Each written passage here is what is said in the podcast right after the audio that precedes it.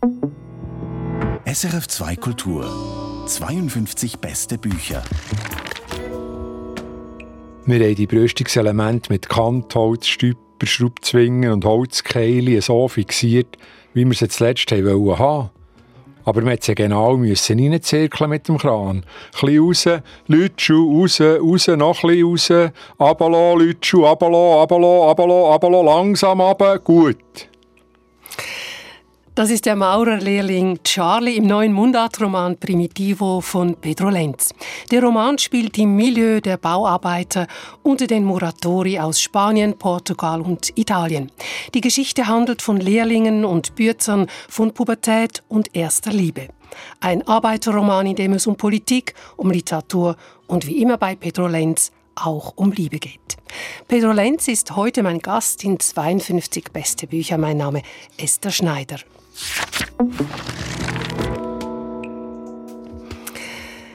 Pedro Lenz, Sie waren selber einmal Maurerlehrling in den 80er Jahren. Haben Sie auch Sanitärschlitze zugemauert und Balkonelemente montiert? Ja, Tage und Wochen lang habe ich das gemacht, ja. Und was ist Ihnen aus dieser Zeit geblieben? Was haben Sie gelernt auf dem Bau? Also von diesen zitierten Arbeiten, diesen einfachen Arbeiten, ist mir so eine, eine Liebe fürs Repetitive geblieben und eine Liebe für, für die Sorgfalt. Also ich, ich mag sorgfältiges Arbeiten. Können Sie heute noch eine Mauer verputzen?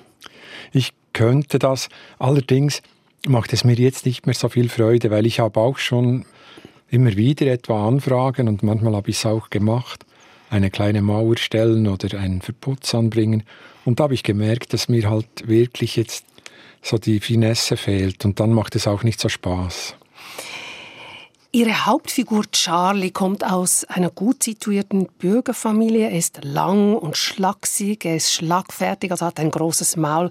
Da ist schon sehr viel, also fast schon auffällig, viel Ähnlichkeit mit Ihnen in dieser Figur von Charlie. Ja, ich glaube, dass muss ich nicht verschweigen, dass das eine recht autobiografische Figur ist. Aber ich möchte betonen, dass dennoch alles Fiktion ist, also es ist nicht irgendwie jetzt ein biografischer Roman. Ich habe einfach, wie übrigens bei allen meinen Romanen, einfach sehr nahe an meiner Erlebniswelt geschrieben. Und dieses äh, Arbeiten auf dem Bau, das gehört zu dieser Erlebniswelt.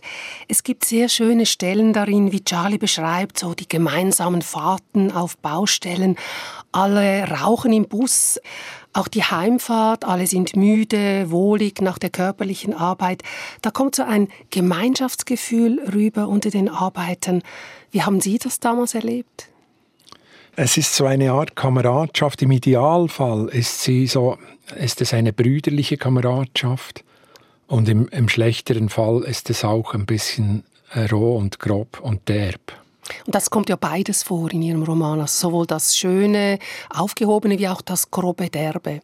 Ja, effektiv. Also für mich persönlich, als ich in diesem Alter da mit 17 draußen arbeitete, war, äh, war einiges auch recht schwer zu ertragen. Was denn zum Beispiel? Die Scherze, die man macht mit den Jungen. Und ich war körperlich einfach, ich war noch kein Mann, aber ich wollte längst ein Mann sein. Ich wollte rauchen wie ein Mann und Bier trinken wie ein Mann. Aber ich war physisch noch äh, recht schwach und das hat mich manchmal doch recht an die Grenze gebracht. Es gibt einen schönen Satz von Charles, er sagt ja, Bachsteine und Bücher haben schließlich über die gleiche Form und außerdem haben wir beim Mauern viel Zeit zum Nachdenken. Also hat man als Maurer wirklich Zeit zum Nachdenken? Ja, je nach Arbeit, die man verrichten muss. Aber wenn man eben tagelang äh, Schlitze zumauert, da muss man nicht so viel mehr studieren. Und tatsächlich gibt es Arbeiten, die einem erlauben, viel nachzudenken.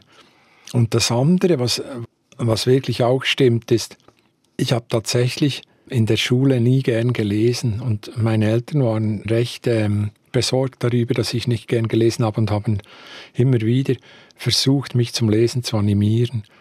Und erst dieser ältere Arbeitskollege, der hier im Roman so eine Hommage erhält, dem ist es wirklich gelungen. Und ich glaube, dass, also mich zum Leser zu machen, und ich glaube, das hatte damit zu tun, dass er halt eine sehr menschliche Art hatte, mir Literatur näher zu bringen. Sie geben mir jetzt gerade das Stichwort, um eben auf diese Figur zu kommen, Primitivo. Und zwar hören Sie 52 beste Bücher auf SRF 2 Kultur und ich rede mit Pedro Lenz über seinen neuen Mundart-Roman Primitivo. Der Roman, der beginnt mit dem Unfalltod des erfahrenen und bereits älteren Maurers Primitivo. Er ist aus Spanien und obwohl Primitivo gleich zu Beginn durch einen Unfall umkommt, ist er neben dem Maurerlehrling, dem Erzähler Charlie, die Hauptfigur. Ein Toter, der selber nicht erzählen kann als Hauptfigur. Wie kam es zu dieser Erzählperspektive? Zunächst wollte ich Primitivo selber erzählen lassen, aber dann kam das Problem der Sprache. Mein literarisches Credo ist, dass ich sehr nahe bei den Figuren sein will mit der Sprache. Und der Maurerlehrling, der redet so wie im Roman geschrieben ungefähr und Primitivo hat gebrochenes Deutsch gesprochen damals. Und ich wollte nicht einen Roman in gebrochenem Deutsch schreiben, weil äh, das ist fast nicht zu bewerkstelligen, ohne unfair zu werden oder ohne die Figur ein bisschen lächerlich zu machen. Und die andere Möglichkeit wäre gewesen, den Roman mehrsprachig zu machen, aber das war mir dann auch zu aufwendig. Mhm. Aber schauen wir uns diesen Primitivo noch etwas näher an.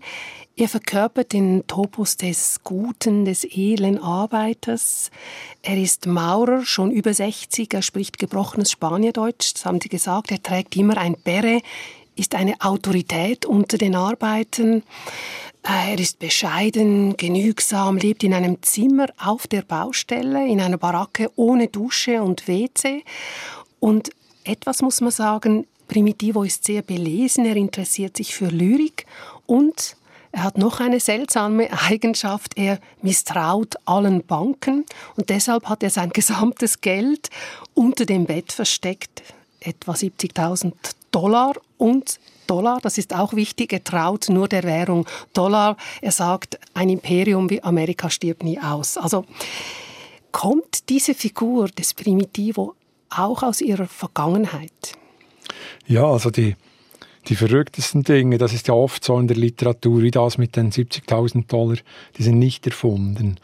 Und tatsächlich war das Vorbild für Primitivo, also der Arbeiter, der da ein bisschen Modell steht, war tatsächlich in Uruguay als eine Bankenkrise das ganze Geld entwertete. Und damals in den 80er Jahren konnte man sich in der Schweiz nicht vorstellen, dass es in der Schweiz auch mal Probleme mit Banken geben könnte. Das gab es ja dann, oder? Ja, viel später. aber, aber zu, zu, der Zeit war das völlig undenkbar. Und dann gab es auch sonst niemanden, der nicht sein Geld auf der Bank gehabt hätte. Aber er, durch seine Erfahrungen in Uruguay, sagte mir, ich traue keiner Bank und ich traue keiner Währung weil ja eben diese südamerikanischen Währungen im Verhältnis zum Dollar sehr tief gefallen waren. Und wenn wir ihm sagten, du, aber der Dollar ist weniger stabil als der Schweizer Franken, dann sagt er eben, nein, nein, auf lange Sicht gesehen setzt sich immer das Imperium durch. Gab es noch mehr, was Sie eben von diesem spanischen Arbeiter, den Sie gekannt haben, mitgenommen haben in diese Figur? Ja, auch seine Biografie. Er war ein Mineur eigentlich, aus einer Mineurenfamilie in Asturien. Da gab es viele Bergwerke.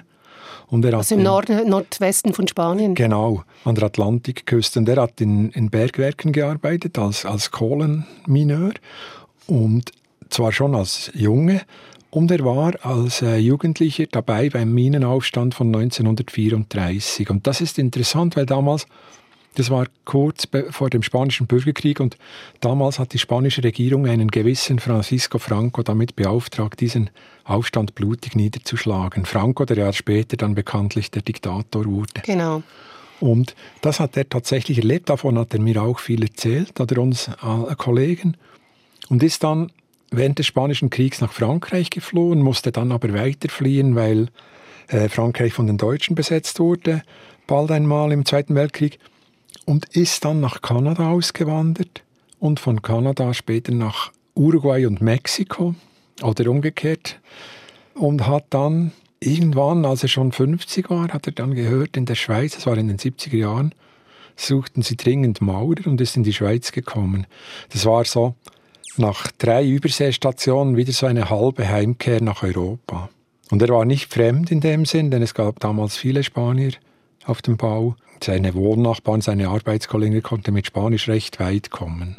Mit dieser Geschichte des Primitivo, die Sie jetzt gerade erzählt haben, die auch einen äh, wesentlichen Teil des Romans ausmacht, kommt so auch eine politische Note in diesen Roman Primitivo. Also Charlie, der aus so einer gut bürgerlichen Familie im Langental in der Provinz aufgewächst, erfährt so irgendwie von dieser Weltgeschichte. Also der einfache Arbeiter, der eine sehr politische Vergangenheit hat.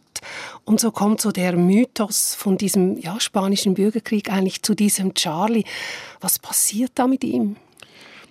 Da ist auch ein autobiografisches Element. Ich wurde durch das Verlassen im engeren Sinn meiner kindlichen Umgebung, wurde ich auch politisiert. Zu Hause wurde nicht sehr viel über Politik geredet. Und äh, ich glaube, das ist meistens so, wenn man äh, mit den Verhältnissen einverstanden ist, redet man nicht so viel darüber.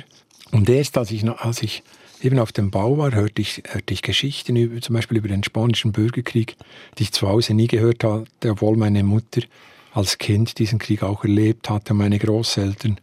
Und da habe ich mich angefangen zu interessieren und natürlich war dann de, mein Zeitzeuge war dann der wichtigste, denn mein Großvater, mein Spanischer, der auch Zeitzeuge gewesen wäre, lebte damals nicht mehr. Und das heißt, er war mein Zeitzeuge, mein lebender, ja, mein lebendes Geschichtsbuch. Und er hat sie politisiert, das kann man schon so zugespitzt ja, sagen. Ja, auch indirekt über diese teils recht politischen Dichter, die er gelesen hat. Es war damals zeitgenössische spanische Lyrik, Blas de Otero, äh, Miguel Hernández, selbst äh, Dichter wie Garcia Lorca, die nicht sehr politisch waren, aber die auch natürlich einen tragischen Bezug zum Spanischen Krieg hatten. Da wurde ich schon recht politisiert. Und dazu kam, dass in diesen 80er Jahren in Spanien auch noch gerade so ein Regimewechsel war, dass also erstmals seit den 30er Jahren wieder eine linke Regierung ans Ruder kam mit Felipe González. Und darüber haben wir auch viel gesprochen.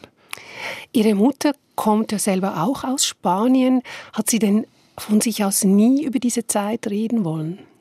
Einfach anders. Also meine Mutter war eben ein Kind während des Krieges und ihr war das wichtig zu sagen, dass der Krieg zwar nichts Schönes war, aber dass doch quasi die Gott zugewandte Seite, die katholische Seite diesen Krieg gewonnen hat und dass man zwar in Spanien arm, aber anständig leben konnte. Und diese rote internationalistische Sichtweise der Welt, die hat sie wie ausgespart. Mhm. Und die haben Sie dann über diesen Arbeiter kennengelernt. Genau. Und dieser Arbeiter, also bei Primitivo, ihrer Hauptfigur, ist das auch so. Sie haben es gesagt, er ist wahnsinnig belesen. Jetzt ist aber dieser Primitivo, musste mit zwölf die Schule verlassen oder noch früher und in den Minen arbeiten. Wie kam er denn zu dieser Bildung? Also wie kam er auf diese Gedichte?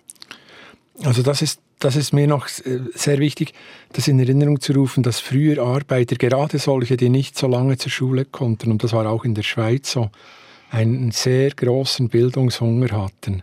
Es gab vielleicht auch weniger Ablenkung. Mhm. Und, und es gab diese Arbeiterbildungsvereine. Ich habe zum Beispiel Bücher zu Hause von Schweizer Spanienfahrern, also von Schweizer Arbeitern, die gegen den Faschismus kämpften im spanischen Bürgerkrieg und Briefe nach Hause geschrieben haben. Und wenn man diese Briefe liest, und das waren oft waren das Schlosser oder Schweißer oder Mechaniker, dann liest man wirklich sprachlich ganz gut formulierte Briefe. Und dann merkt man, wie wichtig deren Bildung war. Gerade denen, die keinen Zugang hatten. Und Primitivo gehörte genau zu so einer Sorte Mensch, der sehr gerne ähm, bis 20 zur Schule gegangen wäre, aber nur bis 12 durfte. Und die Grundtechniken hat er gelernt. Er war also nicht Analphabet, er konnte schreiben, lesen und rechnen. Und dann war, war sein Hunger nach, nach Büchern war riesig. Und in jener Zeit gab es in Langenthal zum Beispiel einen Spanierclub mit einer kleinen Bibliothek. Mhm. Und da saßen die dann und äh, stritten sich manchmal um ein neues Buch. Und dann sagte einer, ja, ich nehme es nach Hause, aber äh, am Montag bringe ich es schon wieder, kannst du es haben. Also es war wirklich ein, ein Hunger nach Bildung, war, der war groß. Sie haben vorhin erwähnt, dass Sie Briefe gelesen haben von äh, Schweizer Handwerkern, die in den Krieg, in den spanischen Bürgerkrieg gezogen sind. Und haben Sie dafür recherchiert, also für diesen Roman und deswegen diese Briefe irgendwie aufgefunden, gesucht, geholt? Ähm, ich hatte dieses Material zu Hause. Also ich hatte vieles schon gelesen, aber recherchiert habe ich viel über, über die Flucht von Mengele, diesem berüchtigten genau. KZ-Arzt. Mengele war einer jener Nazi-Verbrecher, die unmittelbar nach dem Krieg untertauchen konnten, konnte nach Argentinien fliehen. Das ist ja ein wichtiger Strang auch in dieser Geschichte. Also das ist die Zeit, da Primitivo in Uruguay lebt und er begegnet da diesem Mengele, Mengele, man nennt ihn auch den Todesengel von Auschwitz, weil er Experimente an Zwillingen äh, durchgeführt hat. Und er ist eben, wie gesagt, nach dem Krieg äh, nach Südamerika geflohen. Und da hat Primitivo ihn zufälligerweise getroffen. Da habe ich mich schon gefragt, hast du eine sehr abenteuerliche Kurve, die der Roman da plötzlich nimmt. Was hat sie da geritten, diese Geschichte einzuflechten? Also eigentlich ist es ganz banal ich habe einfach nochmal nachgeschaut, wann war José, hieß der im richtigen Leben, wann war der in Uruguay, in welchen Jahren. Mhm. Weil vor drei Jahren war ich in Montevideo eingeladen für äh, Lesungen und dann fuhren die Leute von Montevideo, diese Veranstalter der Lesungen, fuhren mich nach Nueva Helvecia oder äh, Neues Helvetien. Das ist eine nicht so kleine Stadt in in Uruguay, also für uruguayische Verhältnisse, fast so eine mittlere Stadt wie Aarau oder Olten bei uns. Und führten mich dahin. Und das war eine Stadt, die von Schweizern gegründet wurde um 1860. Und dann hatte ich dort eine Lesung in dieser Stadt auf der Gemeinde. Und dann sagt mir der Gemeindeverwalter, wissen Sie, dass wir hier viele berühmte Besuche hatten. Sie sind nicht der Erste. So.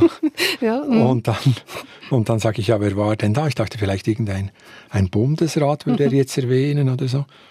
Und dann sagt er, Menchele. Und ich sage, wer? Äh, José Menchele, der Arzt von Auschwitz. Und, und dann sage ich, was ist mit dem? Ja, der hat hier geheiratet in unserer Ortschaft und wir haben noch die ganzen äh, Heiratsdokumente bei uns im, im Archiv. Und dann habe ich das recherchiert und tatsächlich war es so, dass dieser Mengele in, zwar in Argentinien versteckt war, dann geschieden war, neu heiraten wollte.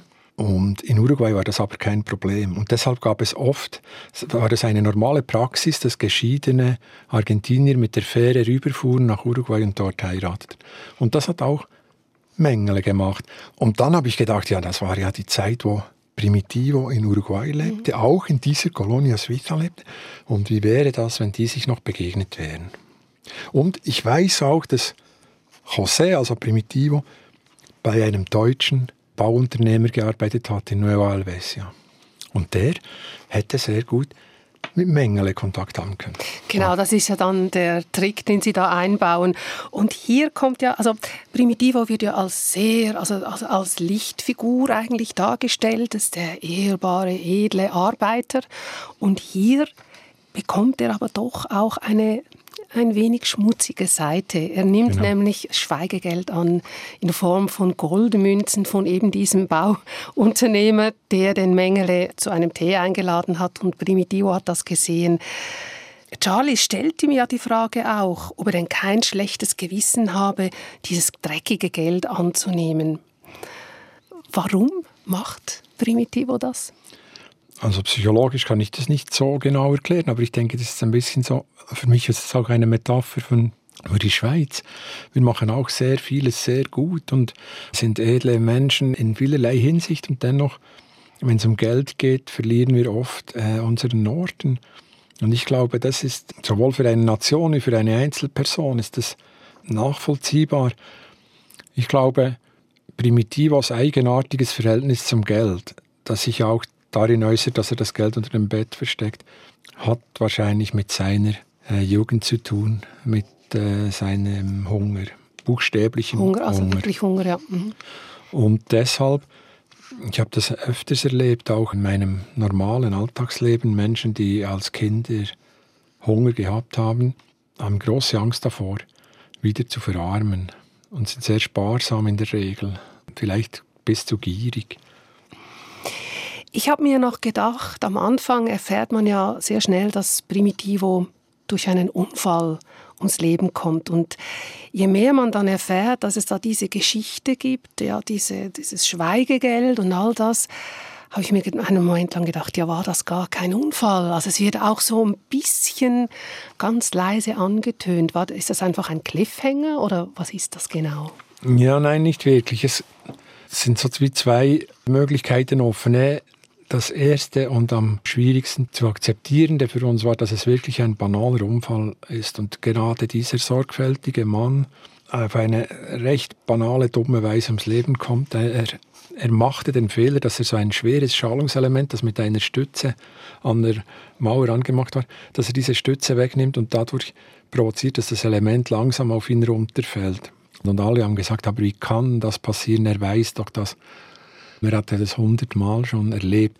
Und dann kam als zweite Möglichkeit, es gab dann auch Leute, die sagten, damals als ich Lehrling war, die sagten, ja vielleicht war er ja lebensmüde. Und ich habe dann immer gesagt, ja, aber dann hätte er sich doch anders umgebracht als auf diese brachiale Art. Vor allem hätte er dann irgendetwas hinterlassen. Aber ich glaube, dass er wirklich ein bisschen müde war. Und wir vergessen, heute werden Maurer mit 60 pensioniert, weil man altert schneller mhm. am, bei dieser harten Arbeit und am Wetter. Und er hat von 13 bis 62, also er hat praktisch 50 Jahre gearbeitet und zwar unter härtesten Bedingungen. Und er war einfach ein alter Mann. Er war müde. Seither sind über 30 Jahre vergangen und es gibt technische Hilfen, die es damals nicht gab auf dem Bau. Also heute gibt es keine 50 Kilo Säcke mehr. Die SUVA verbietet es, so schwere Säcke aufzuheben wegen den Rückenproblemen. Und damals war es noch etwas brachialer. Sie mussten auch 50 Kilo Säcke schleppen. Genau. Das ist 52 beste Bücher auf SR2 Kultur heute mit dem Mundartroman Primitivo von Pedro Lenz. Ich möchte noch über einen Aspekt reden in Ihrem Roman, der auch zentral ist, und zwar ist das das Verhältnis der Fremdarbeiter, die in der Schweiz gearbeitet haben, zu ihrer Heimat. Und ich schlage vor, dass wir mit einem kurzen Zitat in die Diskussion einsteigen. Da hat der Primitivo tiefen von seiner Zigarette genommen und weiter vom Thema Heimkehr geredet. Er hat jedenfalls noch von keinem gehört, dass er in seinem Alter daheim ein glückliches Alter erlebt. Auswanderer sollten nicht mehr zurückkommen. Zurückkommen sei immer falsch. Das daheim, was sie einmal haben verloren, das gäbe es nicht mehr. Das daheim, was sie sich all die Jahre im Kopf haben zurechtgelegt, das habe es nie gegeben. Und das daheim, was sie tatsächlich antreffen, das hat ohne weiteres auf ihre Präsenz können verzichten Besonders der Gedanke, dass niemand wirklich auf sie gewartet hat, sei nur ganz schwer zu ertragen, hat mir der Primitivo gesagt. Über Primitivo und die anderen Fremdarbeit auf dem Bau. Erfährt man in Andeutungen, wie es ist, in der Fremde zu arbeiten aber alles, was man liebt und zum Leben eigentlich bräuchte, ist ja eigentlich weit weg. Wie haben Sie das damals wahrgenommen, diese, diese Sehnsucht nach der Heimat und dann doch das Gefühl, man kann zurückkehren und Primitivo sagt Ihnen, hey, vergesst das, das funktioniert nicht. Also es ist ein bisschen desillusionierend, was er sagt, und aber auch sehr wahr, weil ich habe erlebt, dass die Menschen die sind ja alle mal gegangen, weil sie nicht ganz glücklich waren zu Hause. Aber kaum waren sie weg, haben sie dann aus, aus diesem Zuhause, das sie verlassen haben, etwas anderes gemacht im Kopf. Und das ging so weit, dass einer, wenn er vielleicht Kopfschmerzen hatte, dachte, das ist nur wegen der Schweiz. In, in irgendein Föhn aus der Schweiz. In Spanien hätte ich jetzt keine Kopfschmerzen. Oder in Spanien wäre es jetzt schön. Oder in Spanien wären meine Kinder nicht so frech geworden. Was auch immer. Alle Unwägbarkeiten des Lebens werden dann so umgedeutet. Und dieses Heimatland, egal bei den Portugiesen halt Portugal, diese, diese Heimat wird dann so idealisiert als ein Ort, in, in den man alle Sehnsüchte verpacken kann. Und das muss ja dann schlecht rauskommen. Oft ist es dann auch noch so, das sehe ich heute bei Freunden aus dem Kosovo, die bauen dann auch noch, mit viel Aufwand bauen die dann noch äh, ihre wunderschönen Häuser und entweder kehren sie gar nicht mehr richtig zurück oder sie kehren zurück und vereinsamen dort oder sie kehren zurück und beschweren sich und sagen, ja, es ist halt nicht gut organisiert hier, All diese Enttäuschungen sind quasi programmiert. Es gab ja, und das darf man nicht vergessen, es gab ja damals wegen dem Saisonierstatut, genau. da gab es ja diese Trennung von der Familie und für viele war es dann ein Heimkehren zu ihren Leuten, die sie verlassen hatten, aber auch die Frau und die Kinder. Ist dieser Roman, also man könnte sagen, ist ein Arbeiterroman, ist das auch eine Kritik auch an diesem Saisonnier-Status von damals? Ja, sicher. Also wir haben damals, ich weiß noch, wir haben damals angekämpft gegen diese Regeln. Es gab, ich habe viele Freunde gehabt, die haben entweder die Kinder äh, in den Ferien hier hingenommen, dann länger hier behalten, dann mussten die Kinder versteckt sein, weil es verboten war. Dann nach vier Jahren konnten sie einen Jahresaufenthalt beantragen, aber vielleicht fehlt ihnen ein Monat oder eine, waren sie irgendeinmal zu spät eingereist und dann fehlte ihnen diese, dann mussten sie wieder von vorne anfangen zu zählen und das war für, für Familienväter war es furchtbar. Und wir haben damals sehr dagegen angekämpft. Ich habe auch Leute gekannt, die, die waren Saisonier und die Frau auch. Aber deren Kinder sind dann bei den Großeltern aufgewachsen. Genau. Also es gab, äh, es gab tragische Geschichten und ich bin schon also für diese Leute unglaublich froh, dass es das nicht mehr gibt, dieses Saisonierstatut. Mhm. Das wurde, soweit ich weiß, 2002 mit der Personenfreizügigkeit dann endgültig abgeschafft. Wobei Lockerungen gab es, glaube ich, schon in den 80er Jahren, ja. konnte man die Familie schon in die Schweiz holen. Ich möchte noch auf das Verhältnis von Charlie und Primitivo eingehen. Die diskutieren ja sehr viel miteinander, die freunden sich an und Primitivo hat sehr viele Lebensweisheiten auf Lager, die er dann Charlie mitteilt. Es gibt ein Zitat darüber, dass Primitivo findet, Erfahrung werde überschätzt. Ähm, Primitivo übernimmt für Charlie fast ein bisschen so eine Vaterrolle. Was interessiert ihn denn an diesem Charlie? Ich glaube, es ist auch ein bisschen der, der Umstand, dass er selber keine Kinder hat.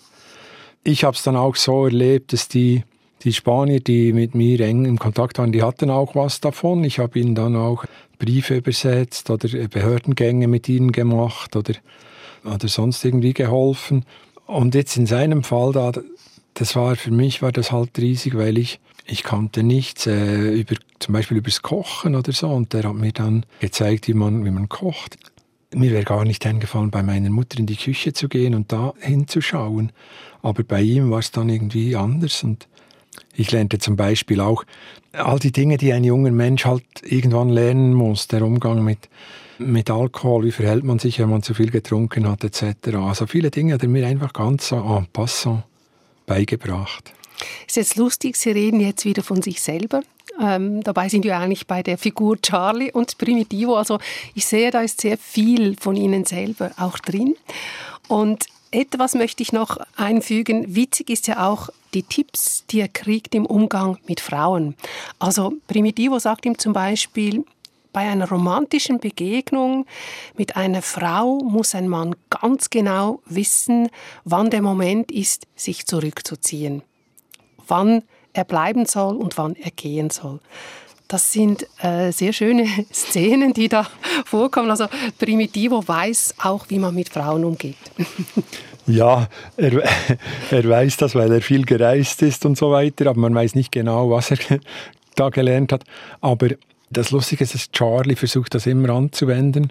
Und das ist vielleicht, ich weiß nicht, ob autobiografisch oder nicht, aber jedenfalls ist Charlie eine dieser Figuren, der es sehr gut mit Frauen kann, aber wie soll man sagen, er ist kein Don Juan, das heißt, er erobert sie nicht.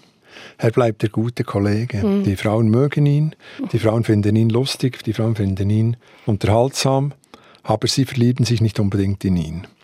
Und das das kann ihm Primitivo irgendwie, da kann ihm Primitivo nicht helfen. Das muss er dann selber noch lernen im Laufe der Jahre. Genau, das äh, lernt er ja dann auch im Verlauf des Buches noch ja. ziemlich gut.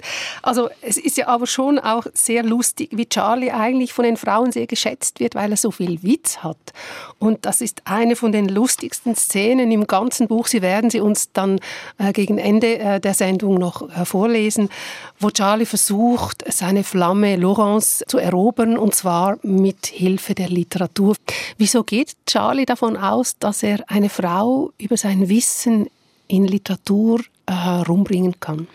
Ich glaube, er möchte sie eher überraschen, also ihr zeigen, dass er zwar tatsächlich Maurer ist, aber mindestens so belesen wie sie.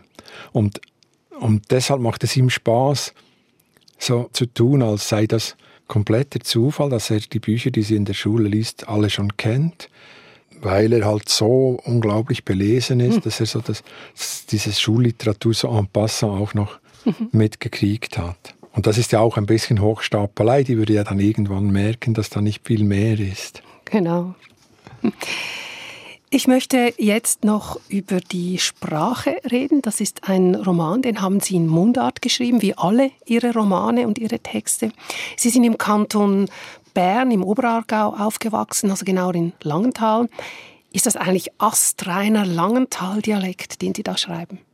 Also ich würde sagen, nicht ast-astrein, aber doch recht äh, klar zuteilbar. Aber ich mache mir gar nicht so viele Gedanken darüber, sondern ich versuche einfach so zu schreiben, wie ich den ganzen Tag rede. In dem Sinn sage ich immer, ich mache eigentlich das Gleiche wie meinetwegen Hemingway oder, oder Schön Vergleich.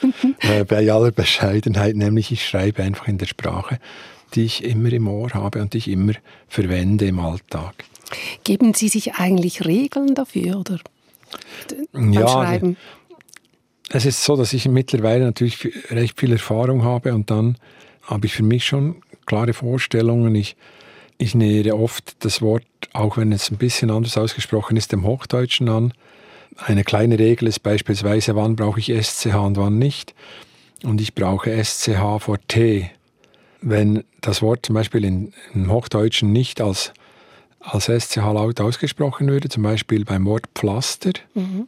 und wir sagen auf Schweizerdeutsch Pflaster, dann brauche ich das SCH. Aber wenn man sagt, Stern auf Hochdeutsch, dann schreibe ich auch Stern mit ST, ohne SCH ja. auf Schweizerdeutsch. Und da, das sind so kleine Dinge, oder ich versuche auch, wir haben ja im Schweizerdeutschen die Tendenz, alle Pronomen direkt anzuhängen. Also der mache ich das, mhm. mache ich und und dieses Machen, ich versuche das wieder ein bisschen auseinanderzuschreiben, obwohl man es in der mündlichen Sprache direkt zusammen sagt, nur um es ein bisschen leichter lesbar mhm. zu machen. Also es gibt so wie zwei, ganz grob gesagt, wie zwei Tendenzen in, im Verschriftlichen von Mundart. Und das eine ist, es gibt die, die sagen, ich bleibe sehr, sehr phonetisch. Das wäre zum Beispiel Martin Frank. Oder auch Guy Kneta schreibt eher phonetisch als ich. Und, und ich versuche mich so ein bisschen dem Standard anzunähern, aber auch nicht immer. Und ich habe mir mit der Zeit so eine Schreibart angewöhnt oder mir selber auch immer wieder Fragen gestellt, warum schreibe ich das so oder so. Und irgendwann hat man dann so wie eine Art Grammatik. Und dann kommt der Verleger doch noch und sagt dann, uh, jetzt habe ich gesehen, du schreibst beim Verb liegen, schreibst du fünfmal lege mit einem G und fünfmal licke mit zwei G. Was ist jetzt, was soll ich jetzt wählen? Und dann muss ich manchmal lange überlegen, weil wir, ich habe dann gemerkt, wir sagen ja auch das gleiche Wort vielleicht nicht immer ganz genau gleich. Mhm. Ist ein bisschen nach Tagesform. Ist eigentlich noch schön, dass man im Schweizerdeutsch auch noch Stimmung schreiben darf. Ja. Was in Ihren Büchern sofort auffällt, sind die Tonalität, der Rhythmus der Sprache. Es wird, und da gebrauche ich jetzt einen Mundartausdruck, es wird viel glieret in Ihrem Roman. Damit man versteht, was ich damit meine, hören wir eine solche Passage. Nachher sind die meisten gegangen. Also dann, in dem Fall. Ich ziehe mal Adieu zusammen, ich gehe dann auf, habt ihr Sorge gleichfalls. Ciao zusammen, kommt gut heim, sagen raus, von Gruß, merci, sag auch einen, man sieht sich, kein Seich, bis morgen. Salut zusammen, hasta mañana, domani das Clear, das wenig sagen, aber in vielen Worten, das ist ein typischer, sage ich jetzt mal, Pedro Lenz-Sound. Wer einmal in einer ihrer Lesungen war, hat das für immer im Ohr. Also für mir ging es so, als ich das gelesen habe, habe ich sie gerade gehört. Woher kommt dieses Clear? Ich verstehe Sprache nicht nur als Mittel zur Übermittlung von Inhalten, sondern auch als, als einfach ein Spiel. Und ich sehe ja das jetzt bei meinen Kindern, die lernen reden und ähm, die mögen das damit zu spielen und, und auszuprobieren, Wörter auszuprobieren. Das vermischt sich so mit verschiedenen persönlichen Vorlieben von mir. Also zum Beispiel, ich wurde als Kind oft äh, in die Messe geschickt. Ich war Ministrant. Ich mag, ich mag das Redundante, das Aufzählende. Gleichzeitig bin ich ja auch Spanisch aufgewachsen. Das heißt, meine Mutter war Spanierin und, und deshalb hatte ich auch ein bisschen eine Außensicht. Die fragte mich dann immer, warum sagen die Schweizer immer wie geht's? Und dann als Antwort, es muss. Äh, auch wenn es gar nicht mehr geht, es muss. Oder solche Dinge. Andere Floskeln, die man im Deutschen hat. Meine Mutter verstand nie, warum man schon am Donnerstag anfängt, den Leuten zu sagen, schöne Sonntag, schöne Sonntag. Fragte mich dann als Junge, warum sagen die Leute das? Ich habe mir das auch überlegt. Dann habe ich gedacht, vielleicht einfach, weil sie nicht nichts sagen wollen. Und ich bringe das jetzt meinen Kindern auch bei. Ich sage, wenn wir irgendwo sind, sag Grüße, sag Danke, aber nicht nur aus Höflichkeit, sondern auch damit sie wissen, wie man sich sozial verhält. Und ich mag das einfach, ich mag auch diese, eben diese Leerfloskeln, die man braucht, wenn man jemanden im Treppenhaus sieht und dann mm, will man mehr sagen als Hallo, aber hat sich eigentlich nichts zu sagen, wenn man sich nicht so gut kennt. Also sagt man so, hau wieder ein bisschen draussen und Mhm. All diese, diese nichtssagenden Floskeln, die ein bisschen so ein soziales Schmiermittel sind und uns helfen, uns zu orientieren. Und ich mag den Klang und, und dazu kommt dann, dass ich manchmal beim Reden oder beim Wiederlesen des schon geschriebenen Textes dann merke, soll ich jetzt Lehrling oder Stift oder Lehrbub sagen? wenn ich eine Arbeit mache, eine typische Lehrlingsarbeit. Und im Hochdeutsch sagt er, richtige Stiftearbeit. Aber dann merke ich, nein, nein, Lehrbubenbüz. Dieses Bubenbüz, das, das klingt viel besser. Ich, ich mag dann beim Lesen merke ich dann, ah, ich kann etwas, was völlig natürlich klingt, konstruieren. Es ist zwar künstlich geschaffen, aber beim Lesen klingt es natürlich und hat einen schönen Klang. Das Lehrbubenbüz tönt schöner als Lehrlingsarbeit. Mhm. Also es ist ja auch eine sehr mündliche Sprache. Wie wichtig ist denn die Performance? Sie geben ja viele Lesungen, das Performen Ihrer Bücher. Ja, es ist eigentlich schade, dass ich die Bücher meistens dann performen gehe mit einem Musiker oder so, wenn sie schon gedruckt sind. Weil ich beim Performen merke, ah, da hätte man noch mehr ausrufen können oder das hätte man anders schreiben können. Und ideal wäre es eigentlich mit einem Manuskript zu tun, und nach der Tour die definitive Fassung, aber das geht ja irgendwie nicht, weil man ja auch Bücher verkauft. Ich hätte mir jetzt ja vorgestellt, dass Sie dieses mündlich lesen, dass Sie das auch zu Hause in Ihrer Schreibklause tun. Also das, aber das, da hat man halt kein Publikum. Das ist eine super interessante Erfahrung. Ich habe gemerkt, hm, ich kann mich selber anlügen beim Lautlesen. Natürlich lese ich alles laut, was ich geschrieben habe, immer wieder, aber ich kann mich ein bisschen selbst betrügen das heißt, ich kann mir selber eine Seite durchgehen lassen und wenn ich dann vor Publikum bin und die gleiche Seite lese und mich ein bisschen unwohl fühle, dann weiß ich, ah, im Büro hast du dich angelogen, das war gar noch nicht fertig. Ja. Was zu Ihnen auch gehört, das kommt in diesem Buch auch wieder vor, das sind die Beizenszenen. Also Beizengespräche unter den Kollegen mit Charlie. Und ich meine, jetzt sind Sie Familienvater. Ich nehme an, Sie haben nicht mehr so viel Zeit, um in der Beiz herumzusitzen und das alles aufzusaugen. Das stimmt. Wo holen Sie sich die Inspiration heute? Ich habe unglaublich, äh, am Anfang habe ich das unglaublich vermisst. Ich habe dann gemerkt, nein, eigentlich habe ich es ja gehabt. Jetzt in diesen Corona-Zeiten vermissen wir ja alle das soziale Zusammensein. Und ich muss es jetzt aus der Erinnerung holen, oft. Aber ich denke dann gleich wieder, ich bin so oft in Kneipen gesessen und jetzt bin ich Vater und jetzt habe ich eine neue Aufgabe und ich vermisse die alte nicht, denn die neue erfüllt mich voll. Also es ist nicht so, dass ich am Abend, wenn ich mit den Kindern bin, denke, ich wäre jetzt lieber in der Kneipe.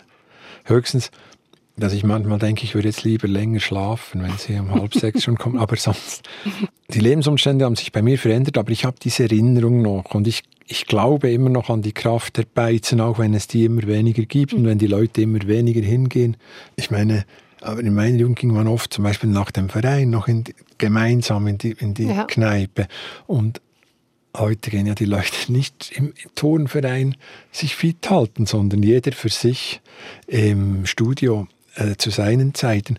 Und das heißt, es ist nicht nur ein Absterben oder ein Sterben der Kneipen oder dieser Kneipenkultur, sondern es ist auch ein Sterben der Kollektivkultur, nicht nur jetzt auf das bezogen.